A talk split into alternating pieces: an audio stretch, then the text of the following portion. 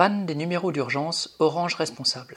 L'Agence nationale de la sécurité des systèmes d'information a rendu public le 22 juillet les conclusions de son enquête concernant la panne des numéros d'urgence qui avait bloqué début juin 11 800 appels et qui aurait provoqué 10 décès.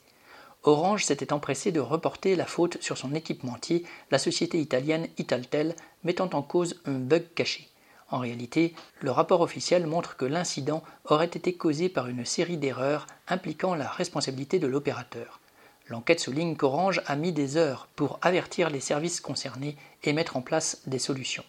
Réagissant à l'enquête, le gouvernement a assuré tout faire pour inscrire des obligations de résultat pour l'acheminement des numéros d'urgence. Il a également demandé à Orange de prendre des mesures correctives pour éviter qu'un tel scénario se reproduise. Autrement dit, il ne se passera rien.